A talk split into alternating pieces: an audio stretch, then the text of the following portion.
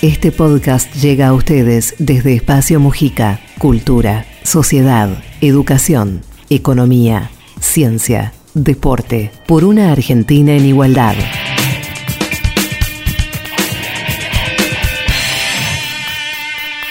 Bien, vamos a saludar al ex eh, vicegobernador de la provincia de Buenos Aires, eh, quien fuera director del AFCA. Sí. Eh, quien fuera además director, el último director del CONFER.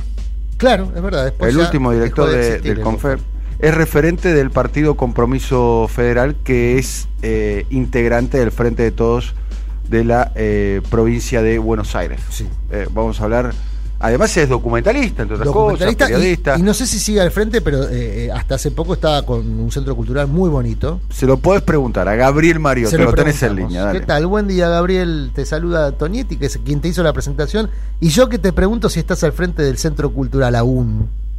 ¿Qué tal Adrián? ¿Qué tal Daniel? Un gusto, por supuesto, hablar con ustedes, con todos los oyentes de la 530. Es el Centro Cultural Mujica, Sí. que estuvo en Banfield y en Lomas durante mucho tiempo y que ahora nos mudamos a San Telmo, ¿A San Piedra Telmo? 720. Sí.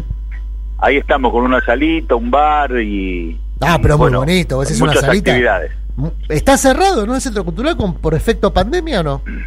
Sí, estamos haciendo eh, mucha web, eh, espaciomujica.com, con una revista y con distintas actividades, también con un pequeño canal de televisión de YouTube, que está experimental, pero que hay cosas muy bonitas. Y bueno, limpiando, arreglando cosas, dejándolo óptimo para cuando tengamos la oportunidad de, abrir. Bien, Gabriel, ¿cómo, cómo estás eh, leyendo el posicionamiento que está teniendo la, la actual po- oposición eh, eh, en este momento co- con, el gobierno? Y cuando digo oposición me, me refiero a, a- a la partidaria, a la territorial, a la mediática. También No, podríamos... feo, muy feo, Dani, muy feo. Eh, es todo lo mismo. La mediática, la partidaria, el macri radicalismo, la judicial, eh, articulados por las cloacas del poder, como lo definió Alberto Fernández el día de su asunción en el Congreso, eh, están operando groseramente, impunemente y con ideas o propósitos inconfesables. Este, hoy, hoy Clarín en tapa, Alberto Fernández habla de del capitalismo y el kirchnerismo pide estatizaciones, dice el bruto del periodista que dice eso en función de la línea editorial del diario. Fernández habla de capitalismo y el kirchnerismo pide estatizaciones. Intendentes del conurbano, Fernando Grey, Martín Insaurralde, Jorge Ferraresi, hablan de estatizar Edesur, eh, viejo concepto de empresas de servicios públicos en manos del Estado. Eh, este, estos brutos predican eh, horriblemente en contra del rol del Estado, oponiéndolo a, a la economía capitalista, cuando Francia, Estados Unidos, Holanda, Suecia, Australia, Italia, Japón, Japón, que después de Fukushima tuvo que intervenir la eléctrica, este, tienen participación del Estado en las empresas de energía, como empresas de servicios públicos y en muchas de ellas como empresas esenciales, por supuesto Estados Unidos, Canadá, Brasil, también Venezuela, también China, pero países estrictamente capitalistas, Holanda con Eneco, tienen propiedad estatal en altos porcentajes o en su totalidad. Alemania tiene empresas de servicios públicos eh, distritales. Y aquí el diario Clarín del día de hoy eh, lo pone como una grosería, como un estalinismo, este, la posibilidad de tener la soberanía energética en manos del Estado. Bueno, pero ahí, Eh, Gabriel, hay que decir, hay que decir una cosa. La misma campaña con Vicentín les funcionó. Es decir, hicieron un poco de presión y se dio marcha atrás. O sea, ¿por qué no probar lo mismo con Edesur? Es decir, No, claro, ellos van saltar a arriba, arriba de la granada, proteger a Edesur como se protegió a Vicentín.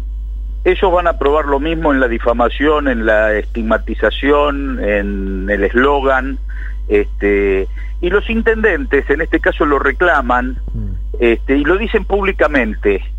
¿Por qué lo dicen públicamente? Porque no hay oportunidad de decirlo en una mesa de construcción política y elaborar el plan para llevar adelante la acción que se requiere. Creo que eso es imprescindible. Ahora, la oposición llegó a poner en palabras eh, y conceptos que estuvieron callados durante siglos, que es la partición territorial de la Argentina. Lo dijo Cornejo, presidente del radicalismo, es gobernador de Mendoza y hombre que dejó al actual gobernador en Mendoza. Mm. Lo dijo en su distrito, en su provincia, y después en medios nacionales lo volvió a refrendar.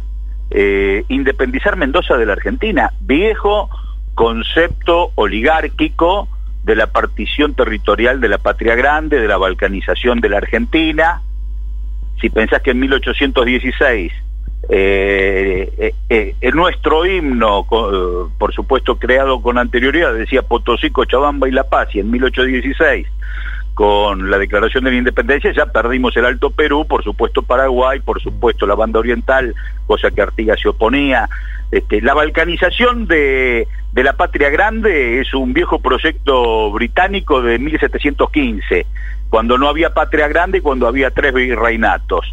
En 1776 viene el virreinato del Río de la Plata y se quedó desintegrado en 1816. Y ahora el gobernador de Mendoza habla de escindir Mendoza de la Argentina. Sí, de todas formas, Gabriel, dijiste una cosa, perdón, para que no quede muy lejos algo que mencionaste recién, que los intendentes de la, de la provincia de Buenos Aires están mencionando en público el tema de Sur porque no hay vías institucionales para transmitirlo de otra manera. Eh, eh, eh, si no entendí mal, decías eso.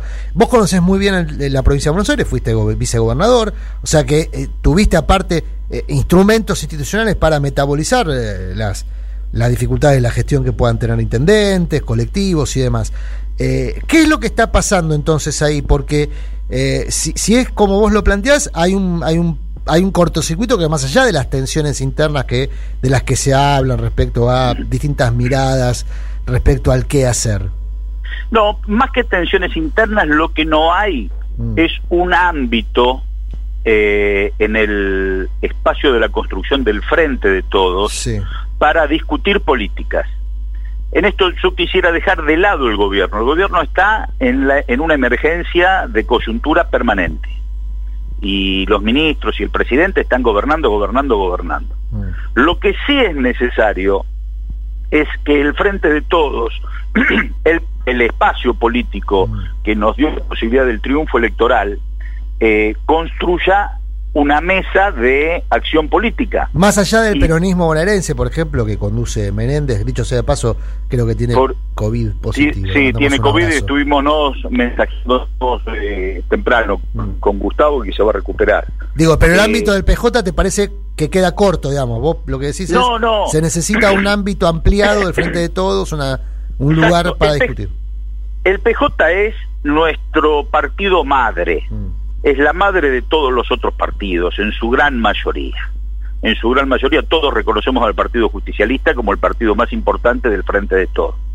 Ese Partido Justicialista debería llamar a todos los partidos que conforman el Frente de Todos, mm. a todos los espacios gremiales que conforman el Frente de Todos, movimientos sociales, institutos, sectores académicos, y discutir un plan de acción política, un plan de gobierno. Mm que no lo hicimos en las elecciones porque teníamos una urgencia, ganarle al Macri radicalismo. Imaginémonos lo que sería la Argentina de hoy, gobernada por la insensibilidad y, las políticas antisoberanas y de, de, entrega de deuda brutal del Macri radicalismo. Por suerte ganamos, pero no hubo tiempo del plan ni tiempo de la metodología. Hoy es importantísimo para llevar adelante una acción política, tener esa mesa. Y esa mesa la tiene que construir el frente de todos y quizás sea el Partido Justicialista por el, por el volumen que tiene, la densidad política que tiene, quien tenga que convocarla. Entonces discutir eh, algunos temas de agenda. Vos ya hablaste de Vicentín, por supuesto que el comercio exterior tiene que estar en la agenda de política de la discusión del frente. Y lo mismo que las empresas de servicios públicos, por supuesto el sistema financiero este, por supuesto la deuda externa, estar en, la discusión política y presentarle ese programa al gobierno.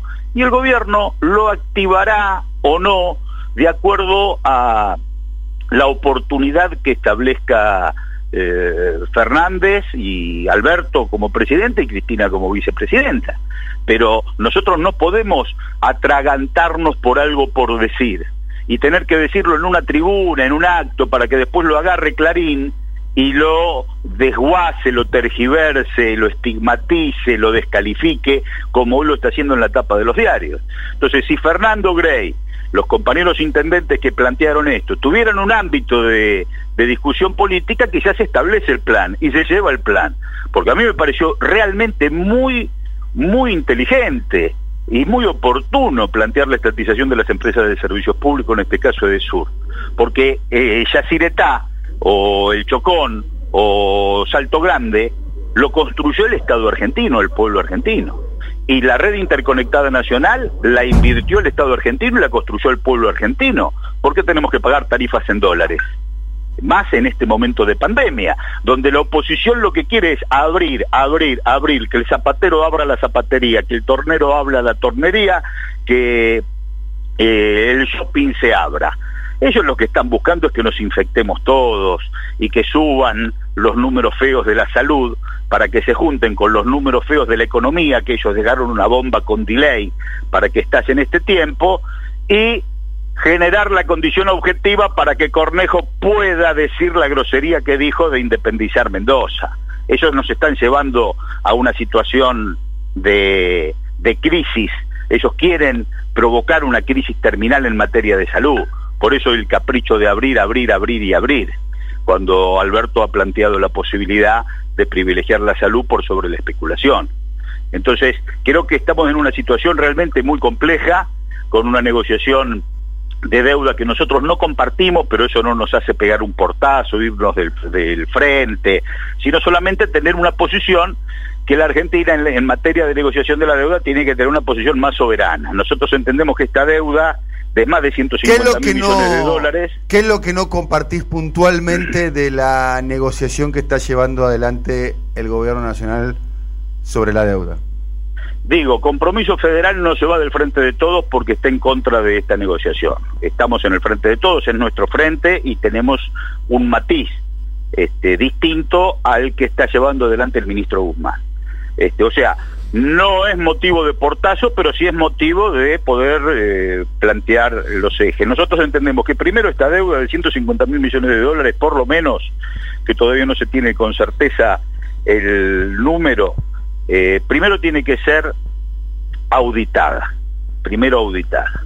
Nosotros sospechamos que eh, posiblemente los tenedores de los bonos, con quien ahora se está negociando, estén de los dos lados del mostrador que quienes contrajeron la deuda tengan la complicidad de los acreedores. Eso la que pondría en una categoría de deuda odiosa, de acuerdo a la mirada del jurista Alexander Sack, al cual nosotros adscribimos. Por otra parte, nada se hizo en beneficio del pueblo, no hay una placa que diga esta escuela se hizo con dinero de la deuda externa, o esta autopista, o este puerto, o esta alcantarilla, no hay nada. O sea, nada se hizo en beneficio del pueblo. Recordemos que eh, la recuperación de Europa con el plan Marshall fueron 12 mil millones de dólares. En otros tiempos, todo ok, todo bárbaro, la década del 50. 12 mil millones de dólares reconstruyó en Europa y acá de un saque el Fondo Monetario Internacional le dio 150 mil a Macri.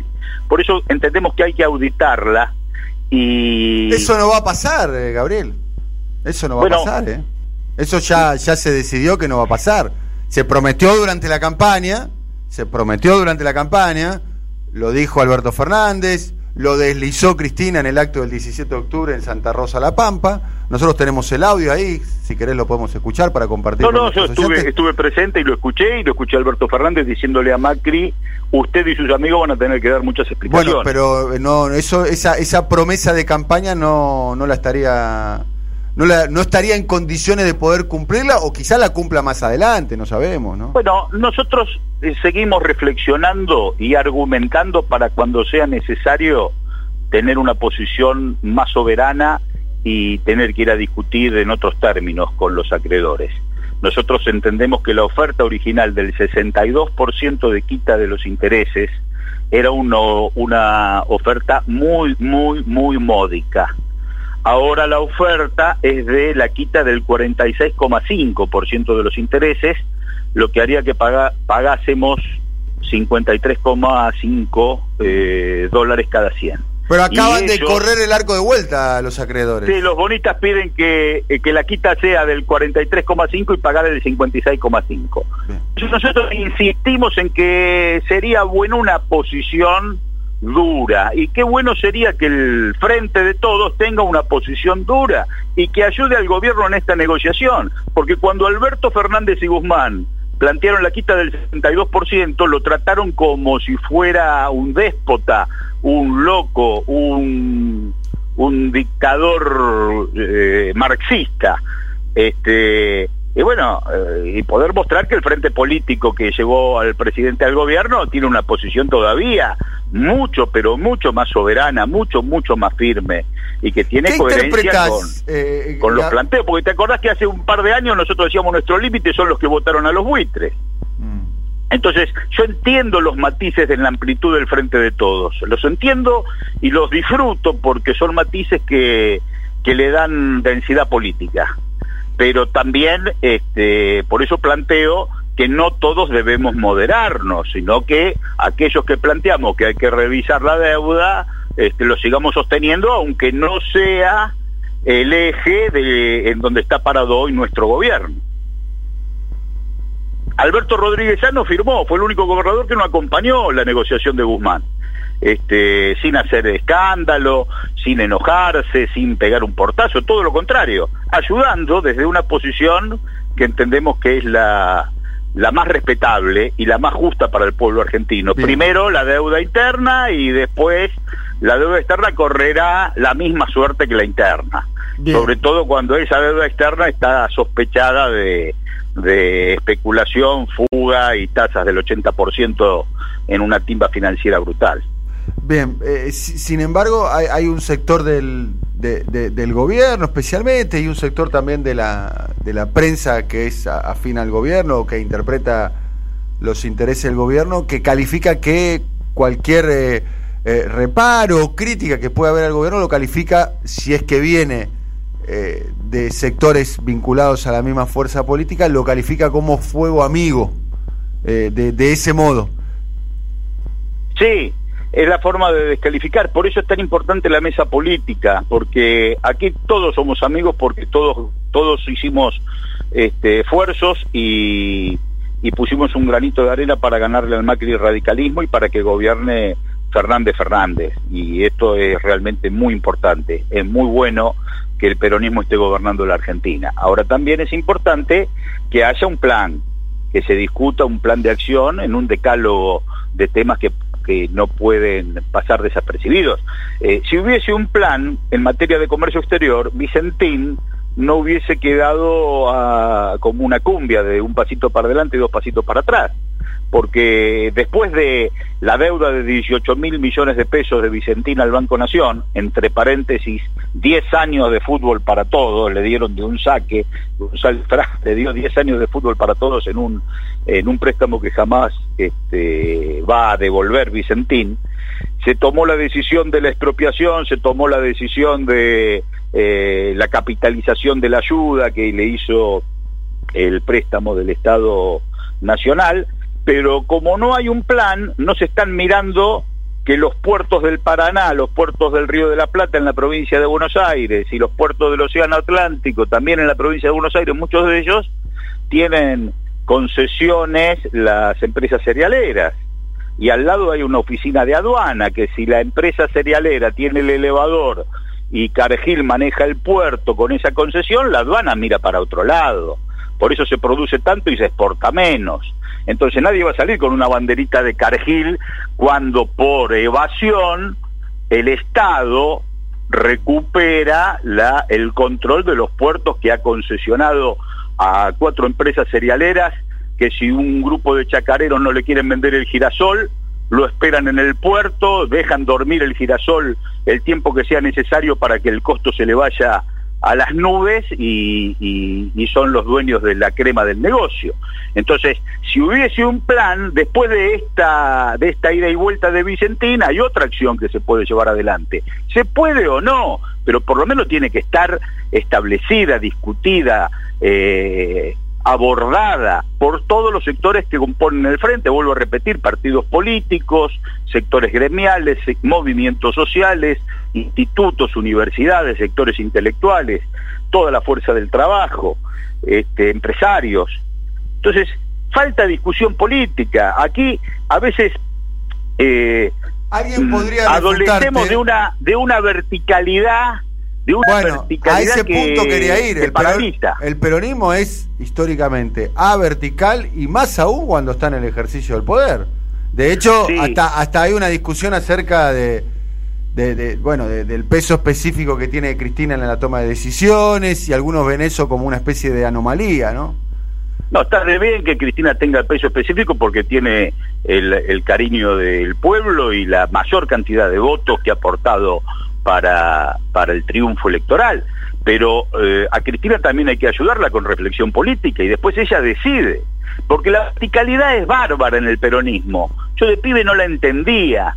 De pibe de rebelde cuestionaba la verticalidad. Y un día me dio una lección un maestro que he tenido, que es Alfredo Carlino, el poeta. Claro. Me dijo, querido, la verticalidad es de arriba hacia abajo y de abajo hacia arriba, es de ida y vuelta, el líder con el pueblo y el pueblo con el líder. Entonces, hay una verticalidad que no es boba y, de sometimiento, hay una verticalidad que es de ida y vuelta. Entonces, la base política, la construcción política, tiene que elaborar documentos, tiene que elaborar ideas, tiene que establecer planes y programas para ofrecerle a la conducción y obedecer cuando la conducción las activa o no las activa, pero lo que no puede es quedarse en silencio, que no le quede nada atravesado en la garganta por decir, porque si no, parece que hubiera un plan y no lo hay. Por eso los intendentes tienen que decirlo en una tribuna y no lo pueden decir en un ámbito político, estatizar eh, eh. A propósito de ese tema, me gustaría detenerme en ese tema. Vos sos un hombre de la zona sur, de Banfield, de Loma de Zamora, de la tercera sección electoral que junto con la primera sección electoral se sacó la diferencia de votos que permitió que Alberto Fernández hoy ocupe la presidencia de la Nación. O sea, ahí está la base electoral más importante para el oficialismo, por lo menos en términos políticos y hasta en términos aritméticos también. ¿Qué opinas sobre eh, las críticas que están haciendo? Primero los usuarios, luego los vecinos, los ciudadanos, frente al servicio público de la empresa Edesur en particular, y que está emergiendo también. Se manifestaron los curas villeros, se manifestaron los intendentes. Eh, la, idea de que con Edesur hay que hacer algo. No comparto. Yo no, no me cabe duda que tanto Edenor como Edesur, como la, el transporte de energía, que todo se hizo con dinero del Estado argentino, que todo lo construyó el pueblo argentino que el agua cuando pasa por la turbina de Yacyretá sale cero peso, que solo importamos el 20% de energía, entonces pagamos el 20%, más en esta situación de pandemia.